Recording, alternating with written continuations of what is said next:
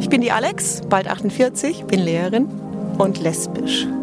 Ich bin Antje, 40, Bibliothekarin und ich bin lesbisch. Johanna, 32, Lehrerin, queer.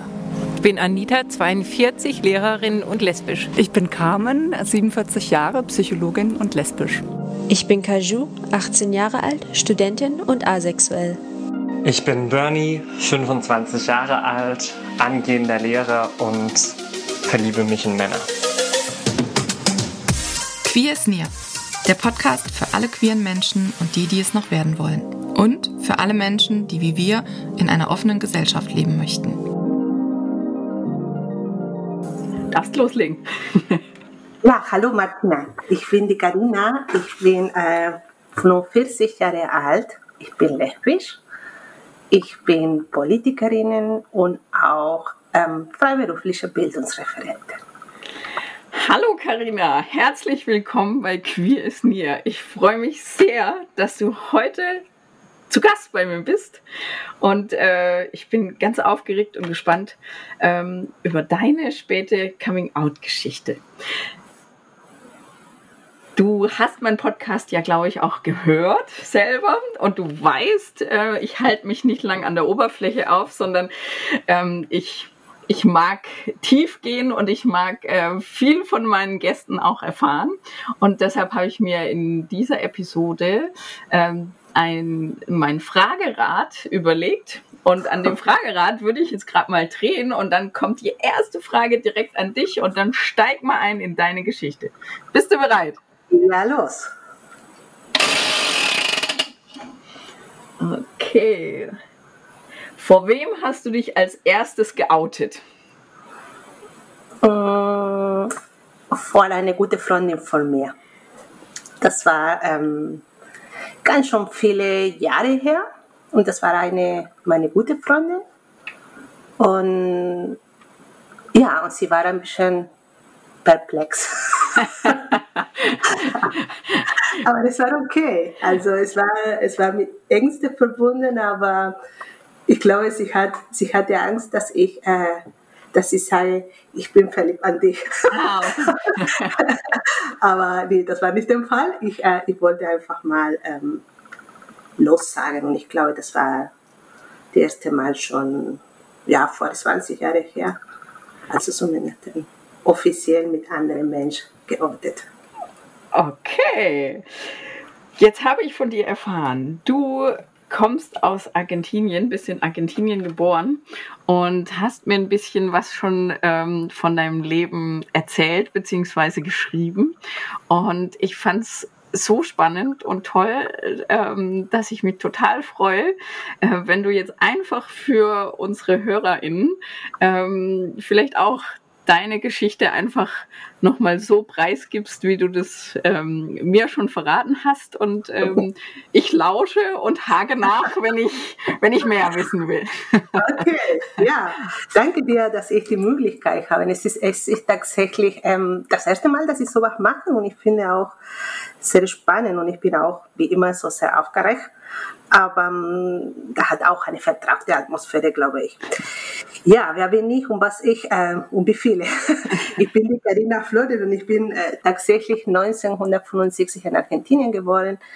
Ähm, bin ich ähm, sehr katholisch und sehr konservativ danach erzogen, was ähm, das Thema Erziehung danach angeht. Ich komme dann tatsächlich auf eine sehr arme Familie, also das heißt, ich bin so, was hier in Deutschland kennen, so eine Art ähm, Arbeiterkind. Ja? Ähm, meine Familie war ähm, tatsächlich ähm, nicht so reich, auch nicht extrem arm, aber auch nicht so wie wir hier den das kennen. Ja? Also da, und ich bin ähm, tatsächlich ähm, sehr glücklich aufgewachsen. Ich hatte eine geschützte Kindheit, das muss ich auch zugeben.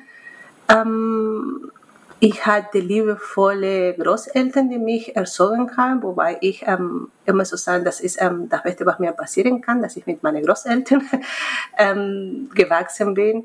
Ich hatte eine große Familie und liebevolle Cousinen und ja, Geschwister nicht. Ich habe keine Geschwister. Ähm, ich bin Einzelkind, mhm. aber ähm, ich bin in eine große Familie gewachsen und ich glaube, das hat auch ähm, viel dazu beigebracht, dass ich auch eine ziemlich starke Persönlichkeit habe, dass ich auch ein sehr tiefes Selbstwertgefühl und ja, ich war immer die Rebellin. Ich habe auch da geschrieben, ich war immer die Rebellin und ich bin noch heute die Rebellin. Ich, ich ähm, ja, neulich sagte eine gute Freundin von mir, ähm, sie trinkt einen Wein und ich habe schon gesagt, sag mal, welche Wein? Und da stand Rebellia. Ich habe, ach, da bin ich. also ja, ich bin, ähm, ich bin ziemlich äh, rebellisch gewesen. Ähm, ich glaube, das hat auch damit zu tun mit den äh, Umgebungen, in denen ich auch groß gewachsen bin. Ja, da bin ich auch ähm, in ein Land so groß gewachsen, in dem auch nicht ohne Konflikte gibt, auch in den Stadtteilen, die Orte, wo ich gelebt habe, das waren auch Orte, die ähm, nicht so wie wir hier kennen. Ja, also das ist auch ganz andere. Ähm, also unsicher, mehr Gewalt oder wie muss ich mir das vorstellen? Ja, ja also äh, naja, also mh, hm, wir kennen ganz andere Armut, als was wir denn eigentlich, äh, wenn wir mal über Armut reden, in, in Lateinamerika. Und ich bin tatsächlich in eine, in einem Stadtteil, die auch ähm, geteilt war. Ja? Also es gab einen Teil von dem Stadtteil, den man nicht betreten durfte, okay. als Mädchen, als Frau. Und es gab so die gute. Ich hatte Glück, ich war immer so die gute Seite.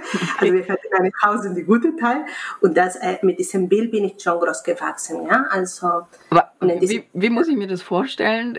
Man darf nicht in den anderen Stadtteil, weil dort direkt was passiert. Genau, okay. genau, weil das Gefährliche war, weil ähm, lebten danach auch Leute, die noch armer waren, also mhm. so noch arm äh, waren. Und das war auch, das ist soziale Konstruktion, die gibt es ja, also noch auch innerhalb von den ähm, viele lateinamerikanischen ja, Stadtteilen und so weiter.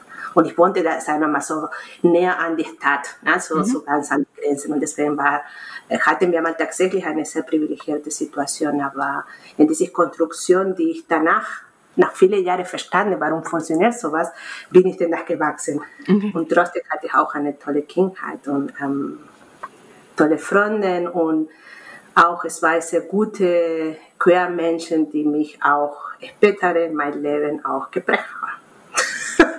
Okay, aber du, du hast auch gesagt, du bist ähm, sehr katholisch-konservativ aufgewachsen. Total, das stelle ich mir ähm, nochmal in einem Land, wo der Glaube, glaube ich, auch noch mehr eine Rolle spielt, wie jetzt bei uns in Deutschland, mhm. ähm, auch noch kniffliger vor, oder? Wenn man dann aus der Reihe tanzt? Wenn man aus der Reihe tanzt, so wie ich immer aus der Reihe getanzt habe. Ja, also ja, tatsächlich. Also meine Familie, es ist wie gesagt wie eine, wie alle Familien in, in, in dieser Zeit, sagen wir mal so, ja, also komme auf eine Arbeiterfamilie, meine Oma und meine Opa waren nicht so, also zum Teil Analphabet, also das heißt, ähm, und eine Teil von der Familie hatte dann nach, also ein bisschen so studiert oder sowas.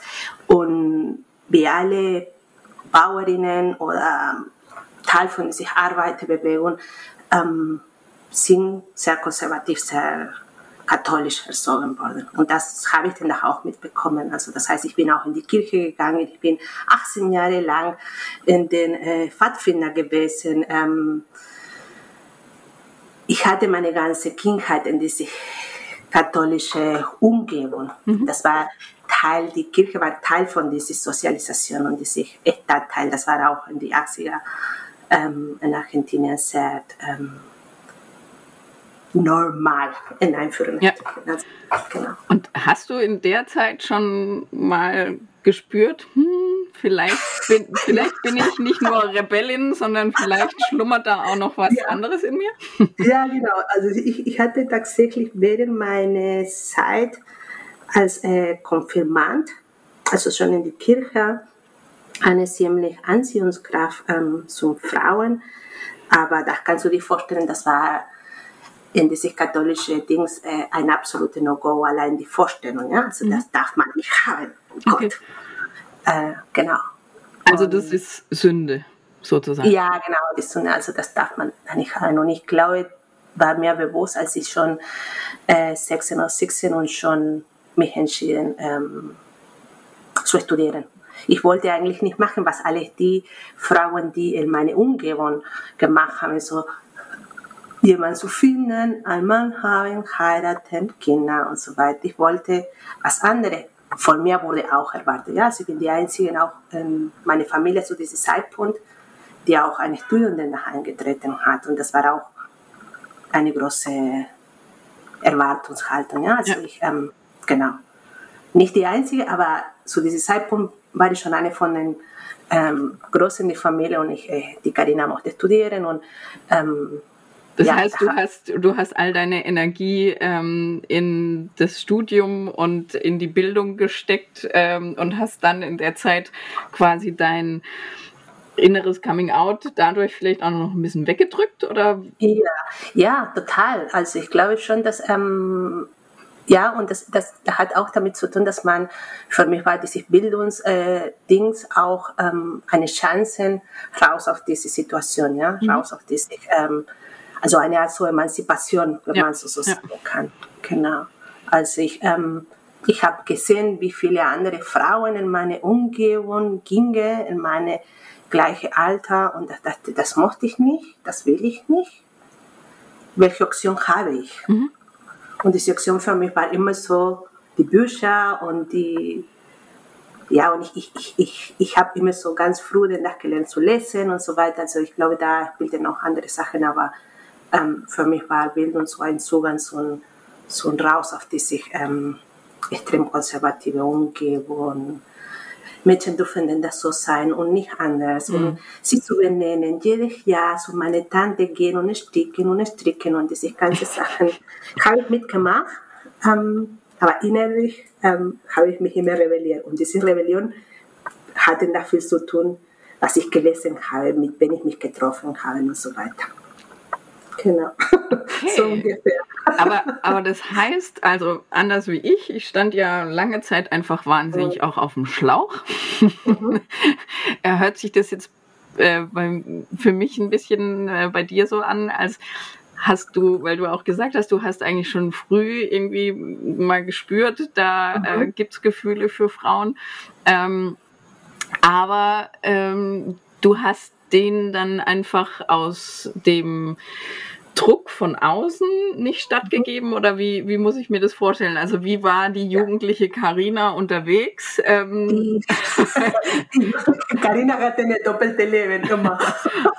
Also die, die gut erzogene Leben, die ich gebraucht habe und auch innerhalb von meiner Familie ähm, ja, zu, zu überleben, ja, ja. zu verstehen, ja, zu verstehen oder zu überleben, das, äh, beide Begriffe würden mir nicht passen, zu verstehen. Ähm, und dann meine Freundeskreis, die war total ja anders. Also die waren so viele Leute auf dem Punk-Szene, auf dem äh, Musikviertel, die überhaupt nichts zu tun hatten mit dem, was ich zu Hause erlebte. Und das, ähm, ich glaube, diese Umgebung hat mich auch empowert und auch ja. Hatte, ja, ich hatte in meiner Jugend so nicht ein doppeltes Leben, würde ich da sowas nicht sagen, aber ich hatte und ich habe immer noch viele unterschiedliche Freundeskreise. Ja. Und, genau, du hat, und, ja, und du hattest so auf der einen Seite diese Künstler und dieses freie, auch freie Denken und auf der genau. anderen Seite, um zu überleben, um, um einfach weiter klarzukommen, um deinen Weg auch irgendwie gehen zu können, hast du dich weiter in dieses konservativ-katholische genau.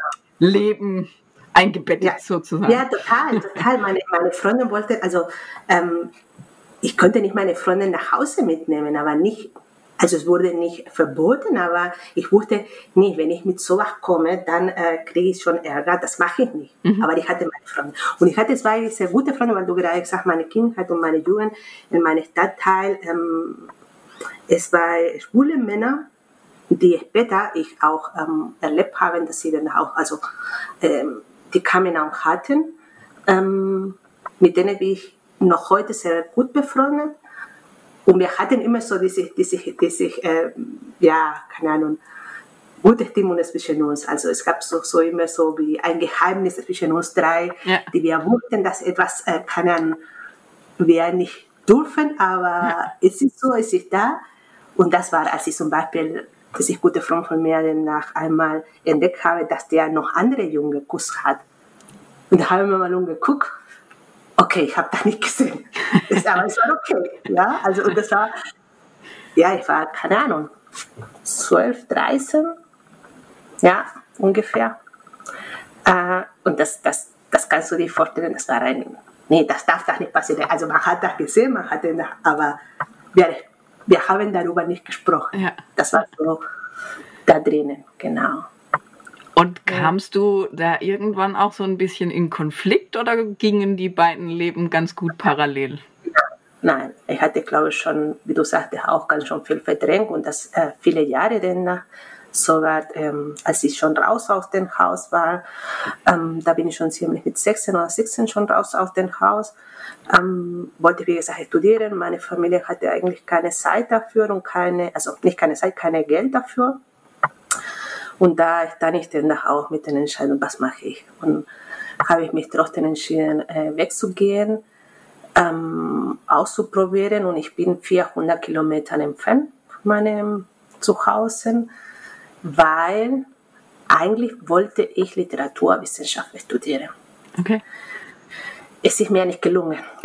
Irgendwann werde ich das machen, aber es ist mir ähm, zu diesem Zeitpunkt nicht gelungen. Ich hatte Glück, weil ich ja auch, wie gesagt, diese geschützte Kindheit und auch ähm, ja, geschützte Umgebung tatsächlich auch eine privilegierte Situation, die ich, ähm, ich war in einer sehr guten Schule, ich war, ähm, ich war in einer ziemlich elitär Abitur oder Gymnasium, wie man denn das so hier kennt, mhm. äh, weil ich immer so gute Noten hatte, ich war so, ja, immer die Streberin. äh, das Ziele. Ja, ja, ja, mach das halt, ja klar, ich glaube schon, ich habe so Ziele. Ähm, ja, und aufgrund dieser, dieser guten ähm, Bildungschancen, die ich hatte, konnte ich, ähm, ich wollte dann in diese ähm, Universität gehen, es ist mir nicht gelungen, man musste dann eine Prüfung machen, Latein lernen und so weiter und so fort. Und alles das ähm, war mit Geld verbunden und dieses Geld hatte meine Familie nicht. Mhm. Aber ich habe trotzdem danach Freunde gehabt, die mich unterstützt haben und mit mir danach gelernt haben. Und ich habe diese Prüfung abgegeben, aber ich habe das nicht bestanden. Fehlte mir ein Punkt. Wow. Ein verdammter Punkt. Shit, okay. Und da bin ich schon in eine, in eine Schule, in ein Gymnasium danach gelandet, ähm, die ein bisschen mit Chemie und mit ähm, Biologie zu tun hat. Also so ein, ein Fachabitur habe ich gemacht. Mhm. So landete ich danach auch abschließend in das ähm, Studium von, also ich habe so Molekularbiologie und Biochemie mal mehr und mal weniger bewusst oder unbewusst mich dafür entschieden. Also ich mache gerne diesen Beruf, aber ähm, im Nachhinein, ähm, das war nicht, was ich wollte, sondern was ich konnte, mhm. glaube ich. Genau. Ja, und da bin ich schon weg. Und das ist ähm, mit ja. Und als du dann weg warst, konntest du dich dann befreien oder muss ich mir Argentinien so vorstellen? Also gibt es in Argentinien zum Beispiel, ist Homosexualität verboten oder, ähm, oder wie, wie, wie muss man sich das vorstellen? Also musstest ja. du dich nur vor deiner Familie verstecken und ähm, oder musst du dich eigentlich die ganze, also, ja genau. Genau, also wie gesagt, in dieser Community, in diesem katholischen Erziehungskreis, die ich hatte, das war ein absolutes No-Go. Es war, um, ja, bis ähm, Anfang der 90er Jahre kann ich den Haushalt diese, diese Begriff äh, Lesbe oder lesbisch sein oder sich ganz andere sexuelle Orientierung sehr negativ konnotiert mhm. und, und, verachtet. Ja? Also alles, was ähm, Frauen Frauen, die Lesben sind oder die lesbisch leben oder die ganz andere sexuelle Orientierung, waren total verachtet. Also das ähm, von den Aussehen, von den, also es war tatsächlich eine, eine in dem Moment, wo du dich geoutet hast, das war eine soziale Abgrund. Okay. Aber dieser Abgrund hatte dann auch mit der Verachtung von der Gesellschaft. Okay. Und das war, ich glaube schon, für viele Menschen in meinem Alter die auch nicht sicher waren, wie viele auch vielleicht junge Menschen noch, noch heute das, ähm, ganz krasse Auswirkungen, ja, weil wer mochte denn ausgeschlossen werden? Ja. Also da machst du dann nach einen Schritt zurück und sagst, okay, ich behalte für mich. Mhm. Und bewegst du dich in irgendwelche geschützte Räume, wo du diese Art von Sexualität und auch ähm, Orientierung ähm, ausleben kannst, aber nicht in die Öffentlichkeit. Ja. Das hätte ich nie, nie machen können. Mm -mm. Aber jetzt, jetzt sind wir gedanklich gerade, Karina ähm, als Studentin. Mhm. Ähm, Gab es da jetzt schon mehr als nur... Hm? ja, ja, also aber als ich an die Uni kam, das war so, wow, die ähm, Befreiungs... Klar, das war so tatsächlich ein Befreiungsakt. Und da, ich wohnte 400 Kilometer entfernt von meiner Familie. Ich kannte keine. Es gab keine Handys. Doch, aber später, aber, aber keine so, Smartphones, ja. keine Bilder. Genau, keine Smartphones. aber wir hatten irgendwann diese äh, dicke Nokia. Ähm, ja, genau, keine Hände. Ich landete in einer Pension für Frauen. Es gab auch keine andere Möglichkeit. Also WG und solche Sachen waren mega teuer. Ich wohnte in einer Pension mit einer Frau, also mit anderen Frauen, mit einer extrem auch katholische Frau, die uns kontrolliert, ob wir 20 Uhr schon da drinnen war, da wäre keine Zigarette, da wäre das und das und das. Also ähm, ich dachte, gut, okay. Ich landete dort, weil ich mich nicht andere leisten konnte, aber es war okay. Und dann gab es so, so ähm, schöne Frauen. Ich habe mich, glaube ich, schon in jede Frau, die da gewohnt haben, verliebt. also war für mich ein Paradies und das war auch okay. Ähm, mit den Frauen, die dort in dieser Pension lebten, da hatte ich keine Erfahrung, also nicht, nicht, äh, nicht eine, eine starke sexuelle Anziehung, aber es war für mich äh, cool. Jetzt bin ich schon unter meine Genossinnen. Ob sie da wissen, dass ich lesbisch bin, ist mir egal. Ich bin unter Frauen und das war wirklich sehr befreiend. Und in die Uni war ich schon schnell, ich bin sehr sozial und ich hatte schon viele Freundinnen. Und da hatte ich auch wieder viele soziale Kontakte. Ich bin auch an die in die Politik an die Uni gegangen und ich habe so immer so bei den Studentenrat oder wie heißt das die Dinge. Ähm, ja, und da kannte man sich viele Leute und das war einfach, einfach mit 19, mit 20 sich auszuprobieren innerhalb von solchen Kreisen, aber auch wieder noch weiter nicht so laut sein. Und ich hatte auch keine, keine richtige Idee, ob ich denn nach lesbisch oder was ist das? Ja, also das, diese Begrifflichkeit die habe ich dann nachher später in, in, in eine spätere Coming Out, ja. sagen wir mal so, für mich als Identität. Aber zu diesem Zeitpunkt als junge Frau, es war einfach mal die Lust, Lust auszuprobieren, Lust zu wissen, was ist denn mit meinem Körper. Ich fühle mich angezogen von Frauen, mochte ich eine Frau küssen, aber durfte ich danach nicht, oh Gott, wie mache ich das? Ja, ich habe so wie alle gemacht. Ich bin in die Disco gegangen, ich habe Frauen angeguckt, angesprochen. Ähm, ja, und dann, ähm, ich hatte auch so eine Erfahrung äh, mit einer sehr schönen Frau und sehr, ähm, ja, wunderschöner Mensch. Und das glaube ich schon, das war das erste Mal, das erste Kuss, die man gibt, sowas wow, cool, fühlt sich gut an. Okay. Aber auch wieder so ganz geheimlich, ja, so keiner wusste das und das ähm, durfte dann auch keiner wissen. Und das ähm, haben wir mal uns, keine Ahnung, ein halbes Jahr ähm, getroffen, immer heimlich, ähm, nach dem Uni oder nach dem Disco oder sie war in die Disco, sie hat getanzt, sie hatte ihre, auch ihre hetero Leben und am Ende haben wir uns getroffen.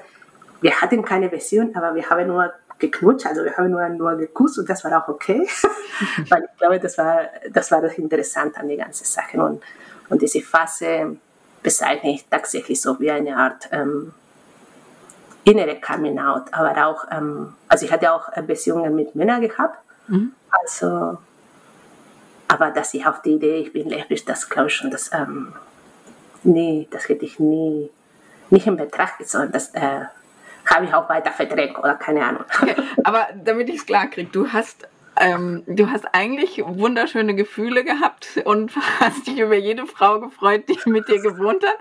Ja. Aber du hast für dich noch beschlossen, nee, ich date auch Männer und ähm, von ja. daher ich bin auf keinen Fall lesbisch. Ich, ähm, genau. ich bin Rebellin, ich probiere aus. genau, so mach das, ich probiere aus. Und das Probieren aus, also da, wie gesagt, ich betone immer, du musst in die, in die, in die soziale Konstellationen da verstehen. Ja? In ja. Eine, ähm, also 80er, 90er Jahre in Argentinien, wir waren auch fortgeschrittene, was in viele, wie viele andere Gesellschaften und so weiter. Also, ähm, aber dennoch ist und war auch eine sehr ähm, ja, konservative Umgehung. Und Ja. das, äh, wie gesagt, das, ähm, das war klar eine Rebellion, sowas zu machen, weil die, die dann offen damit le lebten, zu diesem Zeitpunkt, waren auch nicht viele, auch nicht in die, in die Medien und ähm, in die kleine Dorf, wo ich studiert habe, also das war wirklich ein, eine kleine Stadt, sowieso keine. Ja, also da, da kannte man sich nur in den, in den, in den Underground, die Menschen, die immer so, ähm, ja, nicht an die Uni direkt, also man wusste, okay, die Professorin ist vielleicht nach Levisch oder, aber das war alles so hinter die Tür. Ja. Und aber, ähm, also war es nur eine soziale Verachtung ähm, oder gab es tatsächlich auch Gesetze, ähm, dass, es, dass man nicht durfte? Ähm, nee, da glaube ich schon, das war mehr die soziale Verachtung. Okay. Also mehr die soziale Verachtung, die gab es in diesem Zeitpunkt. Und man muss auch so, so sagen, dass auch ähm, die ganze Trans-Lesben-Bewegung auch in Argentinien in die 60er, 80er Jahre sind auch aufgrund von den ähm, Diktatur, die wir hatten zwischen Ja. 65 und 83 auch in Exil gegangen. Das heißt, wir hatten auch mit einer großen ähm, Emigration von ähm, viele Künstlerinnen, auch viele ähm, Leute, die in die Öffentlichkeit gelebt haben, aufgrund von dieser Repressionszeit, die sind weggegangen. Ja. Und nachher verschwanden da auch das Bild, ja, also dieses Bild von der Öffentlichkeit. Und die kamen dann später. Und, und wie gesagt, auch selbst, die sich ähm, Künstlerinnen bzw. Schauspielerinnen, auch, die auch, man wusste, dass sie Lesben sind oder die auch ganz andere sexuelle Orientierung hatten, sind auch nicht offen damit umgegangen. Man wusste das, weil ja die Klatschnachrichten und so weiter, das, äh, aber ähm, im Nachhinein in die 90er Jahren, als sich einige zurückkamen, hat man nach, über die Nachrichten, ja, ich bin da hingegangen und ich bin weg auf meine Heimat, weil ich ähm, ja, verfolgt wurde und so weiter. Also es war nicht gesetzliche, aber verachtet von der Gesellschaft und zum Teil von dieser Diktaturzeit Ja. ähm, 19, 1975 bis 1983, ähm, wo viele tatsächlich äh, weggegangen sind. Ja. Okay, wie ging es weiter? Und danach, ähm, ja, danach gab es so eine, eine Ruhephase. Ähm, Sexuelle Ruhephase. ja, ja, ja, Keine Gedanken mehr an Frauen. ja, tatsächlich keine Gedanken mehr an Frauen. Ich habe auch, ähm, ich war mega verliebt in einen, in einen Typ, ähm, die mich total den Herz äh, gebrochen hat. Und, und ich glaube, das war gut, das passierte, weil diese Episode in meinem Leben ähm, markierte dann nach mein zweite Phase in diesem Coming Out und ähm, das zu wissen innerlich, ähm, dass ich nicht, was ich will. Okay. Und das ist auch gut. Und Nachhinein, in diesem Moment hat mich wehgetan, aber das war auch der, der nee, ich kann dieses Leben nicht weitermachen. Das war ich schon 25, 26. Ja, 25. Genau. Und dann parallel diese äh, Argentinien-Krise. Ähm, und dann, dann kannte ich dann nach, danach diese, ähm, ja, so eine Frau, die ich tatsächlich ähm, sehr geliebt habe. Und auch wieder sowas nicht passierte. Ja, also nicht. Und ich dachte, nee, so kann das nicht weitermachen. Also ich mochte sowas nicht lernen, ich mochte auch frei sein. Also, und du hast dich in die Frau verliebt, aber es ihr auch nicht gestanden oder, oder gab es Ja. da?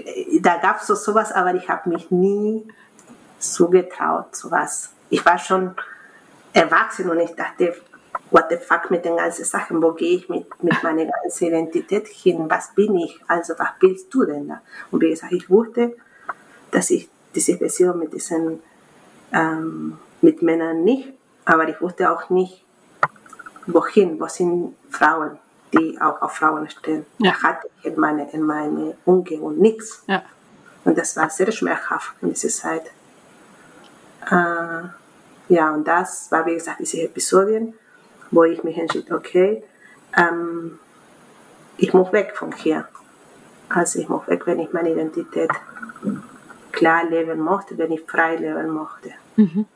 Genau, und ich glaube, das war, wie ich dir danach auch erzählt habe oder sowas, ähm, dass auch ähm, mit diesen Krisen in Argentinien, die gab es so diese Wirtschaftskrise, das war die Wirtschaftskrise, das war meine Lebenskrise. ich war fast am Ende von meinen Studien und ich wollte auch nicht wohin. Und ich hatte viele Kontakte mit Deutschland. Mhm. Also ich, ähm, ich bin in Deutschland gelandet, weil nicht weil irgendwelche Sachen, sondern weil ich Kontakte in Deutschland hatte, weil ich ähm, sehr gute Freundinnen von mir von meiner Studienzeit. Ja. Ich habe so immer so mit einer deutsch-argentinischen Gesellschaft gearbeitet und Studenten betreut und alles, was man macht, wenn man Jugend ist. Und, und als ich mich entschied, okay, das musst du weg, dann war für mich die einzige Land, wo ich gehen wollte, Deutschland, weil in Deutschland hatte ich Freunde. Ja. Und da ähm, in Deutschland wohnte wer ist heute der Vater meines Kindes. Genau. Mhm. Ein sehr guter Freund und sehr liebevoller Mensch, die ich sehr respektiere und die ich gerne so sehr verbunden bin in ziemlich Freundschaft. Aber ähm, ja, genau, das ist die andere Phase.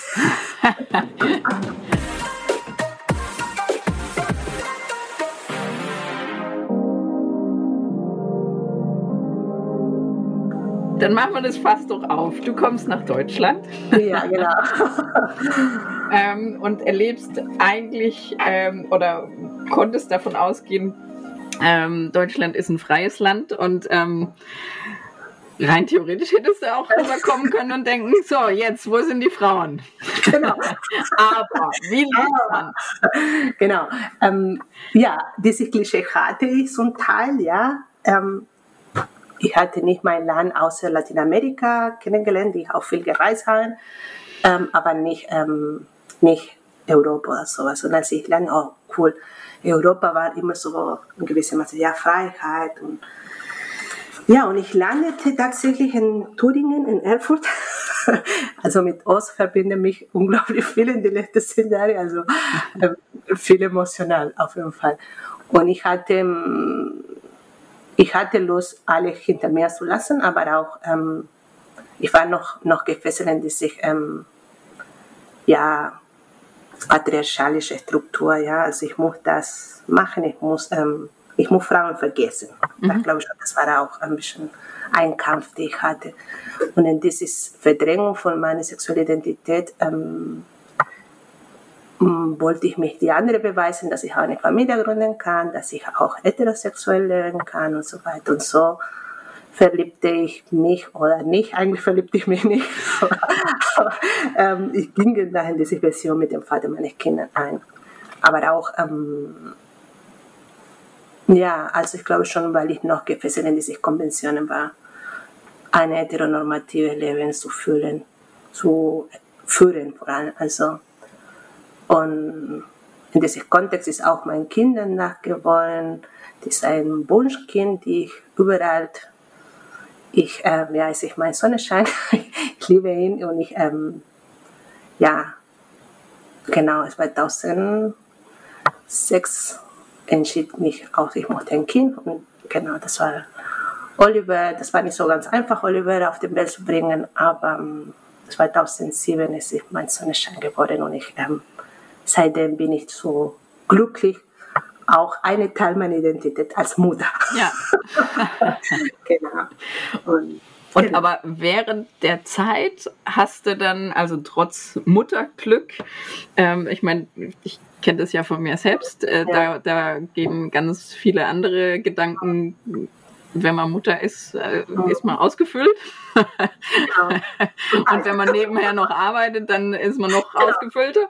Und dann kann man auch super verdrängen oder sich einfach nicht beschäftigen, sage ich jetzt mal. Ja, genau. Ich hatte, ich, hatte, keine Zeit. Also ja. ich glaube, viele andere Frauen, die auch ähm, sie als, als äh, in, diese, in diese Rolle von der Mutterschaft auch keine andere Zeit, mich und diese ganze Teil von meiner Identität ähm, auszuleben, beziehungsweise ja, ähm, ich war in dieser in diese Beziehung mit dem Vater. Ich, ich bin auch mit, äh, mit dem Vater meines Kindes verheiratet gewesen. Mhm.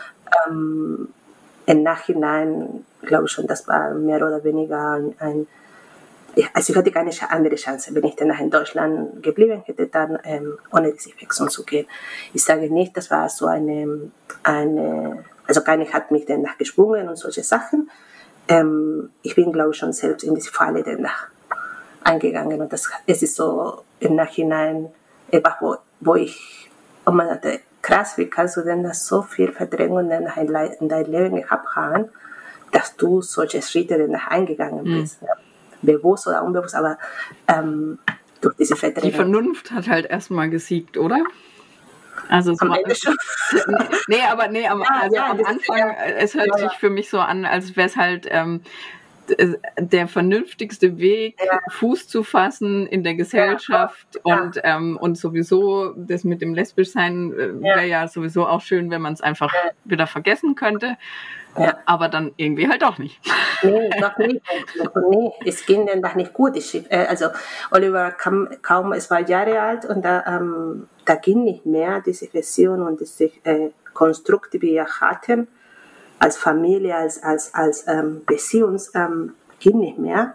Und ich, ich musste dann raus. Ich, ich hätte dann noch nicht lange aushalten können. Und so bin ich tatsächlich, ähm, habe ich versucht, naiv, das, tatsächlich, das war eine Naivität meiner Seite. Ich dachte, in Deutschland kann man dann auch schnell so ein Kind und, und Job und so weiter und so fort. Ich glaube, das war meine erste naive Vorstellung. ähm, und ich hatte ein Kind und ich hatte keinen Job. und ich hatte eine super gute Ausbildung, aber keinen Job. Mhm. Ähm, und ich habe mich während Oliver Klein war, ich weiß nicht, wie viele Male ich mich beworben habe. Ich, ich, äh, ich kann ja nicht mehr. Aber viele. Und ich, immer wurde dann irgendwie ja, abgesagt oder nicht genommen oder wie auch immer, wenn man auch noch zusätzlich äh, in die Gesellschaft, ähm, die man lebt, ähm, nicht so gut ankommt. Ja? Also da, aber ich hatte, ich hatte auch ich habe vergessen zu sagen, ich hatte auch eine ein Zeit hier in Deutschland, wo ich auch Deutsch studiert habe, wo ich auch an die Uni war, mhm. wo ich meine Diplomarbeit gemacht habe. Das war so ein geschützter Raum, ja, so, so ein akademischer geschützter Raum, wo ich mich auch gut ähm, bewegt habe. Aber ähm, wie gesagt, dann, dann kam ich dann das, ähm, raus auf diese Version und ich dachte, ich muss raus, ich muss raus und ich wusste auch nicht wie, aber ich muss. Ja. und ähm, ich habe mich eine Vorbildung in Leipzig gesucht und landete ich in Leipzig ähm, in eine Vorbildung. In diese Vorbildung lädt mich dann eine Professorin mich ähm, ein zu arbeiten hier in den Umweltforschungszentren in Leipzig und ich habe schon gedacht, was mache ich? Ja, und da gab es so eine Stelle dort und ich habe mich beworben und ich wusste auch nicht, ob ich die Stelle bekomme. Mhm. Aber ich habe eine Wohnung gesucht und ich dachte, jetzt, ich, ich, ich kann, ich werde nicht vergessen, Februar 2011 in Leipzig in dieser Wohnung, wo wir jetzt so äh, da unterhalten. Ich hatte ein Bett, ich hatte kein Kind dabei und ich hatte noch keinen Job. Aber ich hatte die große Hoffnung, dass diese Stelle nach mir äh, zugetraut wurde. Und ich dachte, jetzt ist der richtige Zeitpunkt es war mit vielen emotionalen Sachen, weil wie gesagt, ich hatte mein Kind nicht dabei. Ich konnte Oliver die ersten sechs Monate nicht haben und das war sehr schmerzhaft. Okay. Genau, das war so ein sehr harter Teil meines Zeit. Ich musste dann da verzichten, weil ich keine Möglichkeit hatte. Also ich hatte nichts in die Wohnung. Ja? Also es ist, mhm. es, wie jeder Mensch, der man ein Kind hat, man mochte die Kinder auch etwas anbieten und ich, ich dachte, okay, das ist der Preis, den ich äh, zahlen muss für meine Freiheit in gewissem Maße, mhm. bis ich eigentlich äh, finanziell auf die Beine sein kann. Mhm. Und bis ich einen Kindergartenplatz. Willkommen in Deutschland auf die Suche nach Kindergartenplätzen. ja. ja. Okay. Und dann hast du die Stelle gekriegt? Ich habe die Stelle bekommen, äh, aber ich hatte keinen Kindergartenplatz. Und ich hatte, ich hatte tatsächlich wahnsinnig viel zu kämpfen Ich bin drei Tage hier gearbeitet, vier Tage in Erfurt gegangen, da gelebt, um mein Kind dabei zu sein. Er ist bei seinem Vater denn die ersten sechs Monate, sieben Monate geblieben. Konflikte, wie gehe raus auf diese Vision und so weiter und so fort. Aber ich war entschlossen, nicht mehr zurück zu einer Heteroversion. Und ich musste mich einordnen, ich musste mich auch wiederfinden, ich musste mich auch ich selbst ähm, gestehen, ja, das ist, was du mochtest. Ja. Und du musstest nach dem Weg suchen. Wie? Keine Ahnung, weil ich hatte auch nicht so viele Kontakte in diese akademische Welt, in der man ist, ist auch ja alles offen und alles super, aber auch die vier, fünf Jahre, die ich in der Wissenschaft gearbeitet habe, habe ich mir auch nicht geoutet. Ja? ja. Also, ja. Das war auch ein absolutes No-Go. Für mich, ja. nicht für die, den Umgebung, aber für mich war So, aber jetzt bist du in Leipzig. Mhm. Und Leipzig brächte mich. Und Leipzig, äh, und in Leipzig habe ich. Gibt es in Leipzig Frauen? ja, juhu. in Leipzig gab es auch Frauen. In Erfurt gab es auch Frauen, aber nicht so interessant. ähm, ja, in Leipzig habe ich mich tatsächlich ähm, zum ersten Mal ähm, verliebt. Und das war so schön und das war wirklich ähm, auch eine große Liebesbeziehung. Wir waren fast zwei Jahre zusammen, genau. Und die hat auch mit mir und mit meinen Kindern, hat so gemeinsam, also nicht gelebt, nicht zusammen gelebt, aber die war auf jeden Fall jemand, die sehr wichtig für mich war in meinen Phasen und in diese spätere Out. Und das ist die zweite Phase, wo ich mich dachte, okay, jetzt kann ich mich ausleben, sowohl sexuell wie auch als ähm, auch ähm, sozial. Ähm, aber es, es, ja, hat noch nicht so geklappt. Wir waren fast zwei Jahre zusammen, aber ja, das war fast zu Ende. ähm, genau. Und, aber ich war sehr glücklich in dieser Version und ich habe sie tatsächlich geliebt. Ja. ja.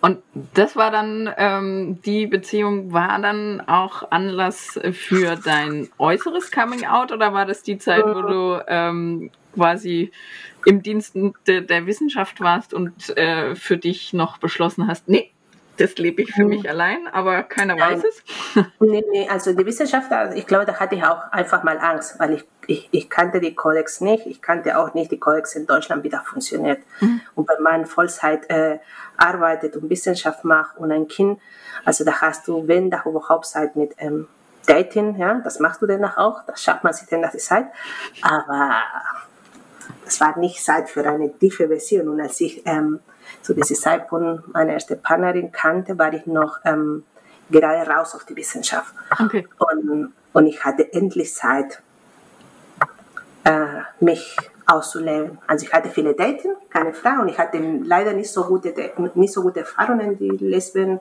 Welt hier in Deutschland. Okay. Also ich hatte ganz krasse, ähm, ganz krasse Erfahrungen, also Ausgrenzungen innerhalb von der Community, oder ich, also ich bezeichne das als Ausgrenzung. Ja? Also wenn du, also ich, ich, ich werde nicht wahrgenommen als Lesbe, das ist die, glaube ich, schon wie bei vielen anderen Frauen. Ich, ich, ich, bin, ich bin aus Südamerika, ich komme aus Südamerika und ich werde zuerst in diese Kategorie. Ne? Und ich bin sowieso. Die rassige Latina. Ja, ja, das ist so ein Quatsch, volle rassifizierte Bezeichnung, aber es ist das Ganze, so funktioniert das. Und ich hatte ja, ich hatte tatsächlich innerhalb von äh, Beziehungen Rassismuserfahrungen gemacht. Das, okay. ist, das war sehr schmerzhaft. Ja, aber auch Teil von diesem Prozess, von diesem mm, Lernen, wie, wie gehen wir damit um. Und ich bin auf jeden Fall dankbar, dass ich so eine Erfahrung hatte, weil ich habe so viel gelernt. Aber ich habe mir auch diese Versionen geprägt. Ja? Also wie, mhm. Das ist ähm, Teil von dieser zweiten Phase, diese spätere Coming Out, weil ich sagte, nee, ich muss mich nicht verstecken und ich muss mich auch nicht, äh, also ich, ich, ähm, ich sage ihm, ich habe mich selbst befreit in dem Sinne. Ja. Also, genau.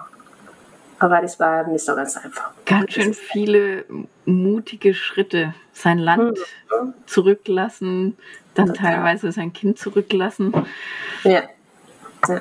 Das war. Aber du sitzt da und strahlst.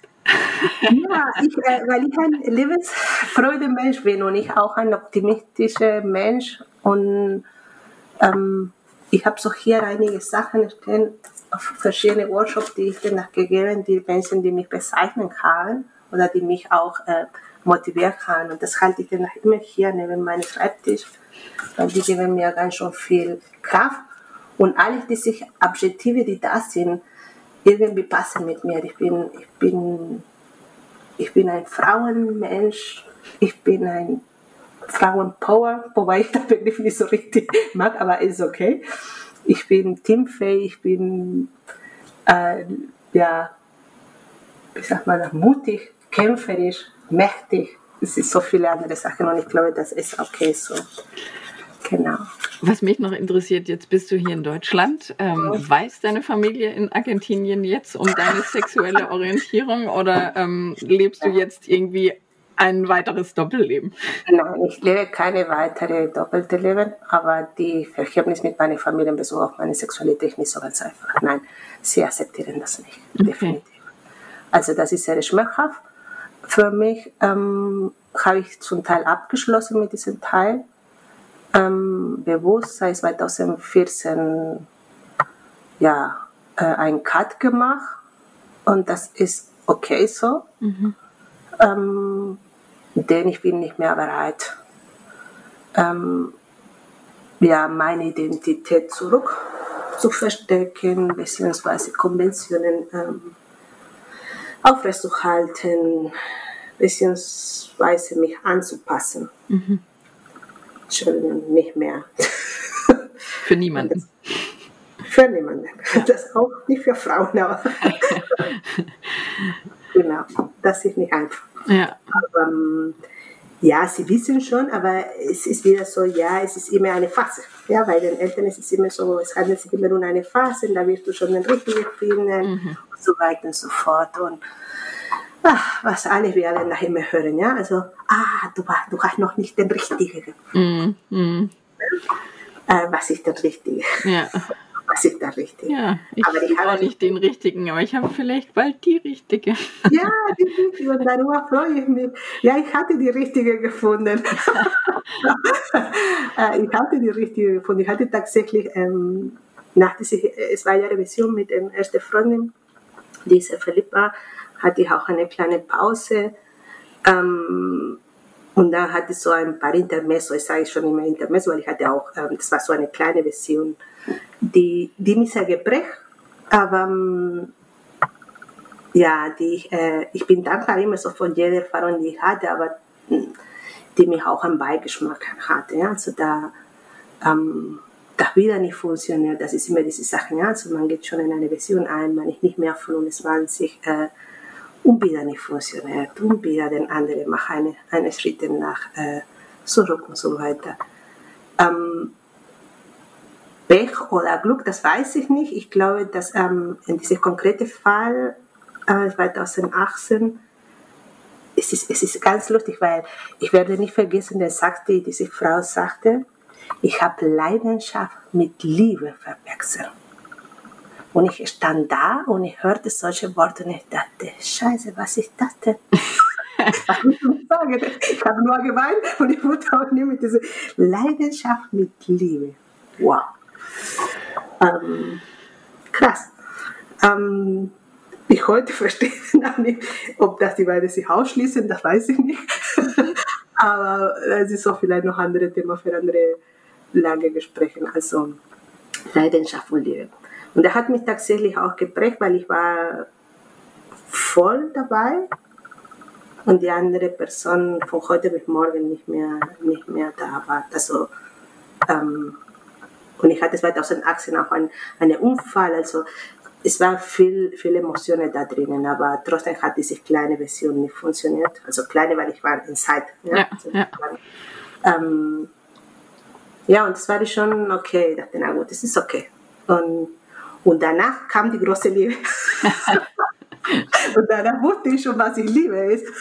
ich glaube, weil es ist immer so, ja, also was ist die große Liebe, was ich, aber ähm, nach dieser kleinen Beziehung hatte ich tatsächlich ähm, mich nochmal, versteht das nie, ich, ähm, ich habe mir eine Pause danach genommen und danach hatte ich tatsächlich jemand gesagt, äh, ja, ich sage immer, das war so jemand, der mich sehr geprägt hat, die mich ähm, ja, ich sage immer so, das ist so wie ein Tätowierter mein Leben und das ist auch gut. Ich, ich bringe diese äh, Liebe danach mit.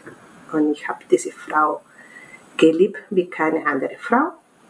Ähm, ich war sicher, dass ich auf jeden Fall auf ihrer Seite sein wollte. Ähm, ja, aber sie nicht.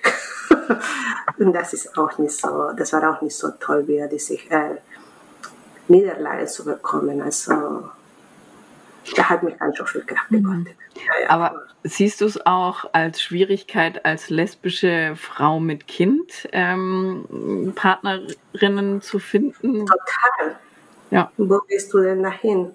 Wenn man sich ein bisschen mit den lesbischen Geschichten in Deutschland und auch mit den lesbischen Sichtbarkeit konkret, wo gehst du hin? Mhm. Also in Leipzig sind die Räume total verschwunden innerhalb von der lesbischen Community in Leipzig ist auch nicht so ganz einfach reinzukommen. Da hat noch ganz andere Sachen. Kennst du denn das Leute? Ja, also die junge Generation. Ich glaube schon, das ist immer so eine ganz unterschiedliche Wahrnehmung. Also junge bezeichne ich bin, ich bin jetzt so 45 Jahre, äh, ja 45, 45 Jahre alt. Ich vergesse immer, wie alt bin ich. Ähm, Mit 29 aufgehört zu zählen, oder? Ja, genau. Wie wir alle. Ja. Warum? Warum sollen wir mal ähm, ja, und das ist tatsächlich nicht so ganz einfach. Und ich glaube, dass ähm, die Räumlichkeiten fehlen. Wo geht man dahin? Wo geht man Menschen kennenzulernen und wie, wie erkennt man sie? Also ich weiß ja nicht, da hast du auch in deinem Podcast danach auch viele erzählt, ja, wie, man geht nach so ein Bar und, und dann guckst du den, aber du weißt eigentlich, gibt es so man ist da und das ist so ganz andere soziale Code, ja, also da ist ich, ja, es sind nicht so wie, wie ich vielleicht auch in meiner Heimat Leute ganz spontan kennenlernen. Hier gibt es auch ein bisschen so eine Barriere, so eine Spontanität, ja, so. Ja. Und das, da habe ich auch gemerkt in die, in die lesbische äh, Bewegung, sagen wir mal so. Und, ja. Und das ist, glaube ich, schon, was mir fehlt. Hm. Orte, wo man hingeht. Ja. Ah, mit einem Kind, wie du sagst, ja, das ist äh, nicht so ganz einfach. Wo gehst du hin? Wo, wo kennst du denn nach Menschen lernen, die auch ähm, deine gleiche Identität bzw. deine gleiche sexuelle Orientierung haben? Ähm, und je älter, glaube ich schon, ist auch ein bisschen nicht komplizierter, aber anders. Ja. Also man hat eine Befestigung in, in ihrem Kopf, man ist dann bereit, ähm, manche Sachen nicht mehr so ganz einfach ähm, abzugehen oder zu verhandeln. Ja. ja. ja. ja. Mensch, Karina, vielen, vielen herzlichen Dank für deine Geschichte. Bitte, bitte. Das ist so. Mich hat tatsächlich dein, ich habe viele Male mit deinem mit deine Podcast ähm, geweint, mich wieder gefunden. Und das fand ich schon so krass und so, also manchen Episoden, die du erzählt hast, also die sich, ähm, wie du mit dir selbst danach auch viel gekämpft hast. Ähm, ich glaube, das sind Momente, wo viele Frauen, die auch die sich später Coming Out haben, ähm, ganz schon wohl identifizieren können. Ja? Also diese Chaos und Gefühle, wo gehe ich denn nach mhm. Und ich, hab, ich erinnere mich, ich weiß nicht, welche Episode war, ähm, aber ich war auf dem Weg zu einer Fortbildung, zu einer ähm, Bildungsveranstaltung und ich habe das gehört und ich habe geweint. aber, aber nicht weil, nicht weil, äh, also es war nicht negativ, ja. im negativen Sinne, sondern in diese positive Emotionalität, ja. wenn man in Geschichte sich bildet. Krass. Und ich dachte, ja, das hat mich auch passiert. Und ich dachte, krass, weil klar, also du erzählst eine Geschichte auf eine Perspektive in einem bestimmten Alter. Und ich glaube, diese Lücke, die, die jetzt so gerade deine, deine Episoden nach ähm, sind, bauen auf eine, auf eine Bedarf, die da draußen gibt, ja? Ja. Also das siehst du dann auch mhm. nicht. Ja, also Du warst ja auch eine der Mutigen, die, die der Facebook-Gruppe beigetreten ist und, ähm, und die, diese wächst ja auch und die Frauen tauschen sich mittlerweile so toll aus darüber auch und, ähm, und da saß ich, gerade vor einer Woche saß ich da und dachte, Mann, Wahnsinn, also Wahnsinn, Wahnsinn das ist genau da, genau das, was ich gerne gehabt hätte. Mhm. Und, äh, und ich freue mich und ich freue mich so sehr, Genau. dass, dass dass all die. Energie, die ich da reingesteckt habe, dass die aufgeht und und theoretisch könnte ich ja auch sagen, okay, reicht, ich habe meine Sache getan, aber auch gerade durch Mhm. diese Facebook-Gruppe merke ich, wie viele unterschiedliche Lebenswege, dass es gibt, wie viele Parallelen wir Frauen, aber alle, wir Late Bloomer, alle miteinander haben und und wie viel wirklich noch geteilt werden muss, weil, weil Total. immer wieder die Frauen dastehen und denken, äh, es gibt niemanden außer äh, ihnen, die so fühlen und das Ja. stimmt halt einfach nicht. Es, Ja, ja. wir sind Ja, ja. viele. viele und wir sind mehr oder werden mehr. Und deswegen ist es wichtig, so was ich dir danach geschrieben auch, dass ich für mich jetzt so gerade dieses politische Coming Out, also sich politisch ähm, in die sich, in die sich Selbstbezeichnung und sich zu positionieren. Also ich gehe damit offen um, Ja. verstecke mich nicht, ähm, muss ich auch nicht meine Identität an die Glocke. Manchmal schon, manchmal ist wichtig Ja. ähm, weil sonst ähm, sagen wir mal so, kommt man nicht voran. Aber es ist wichtig, sich, ähm, also zumindest in meine, in meine Coming Out war wichtig, mich ähm, als Lesbisch zu definieren, als Lesbisch mich zu positionieren und auch ähm, jetzt in der letzten Zeit auch mich politisch dafür zu engagieren. Also dass man tatsächlich diese lesbische Sichtbarkeit vorankommen kann.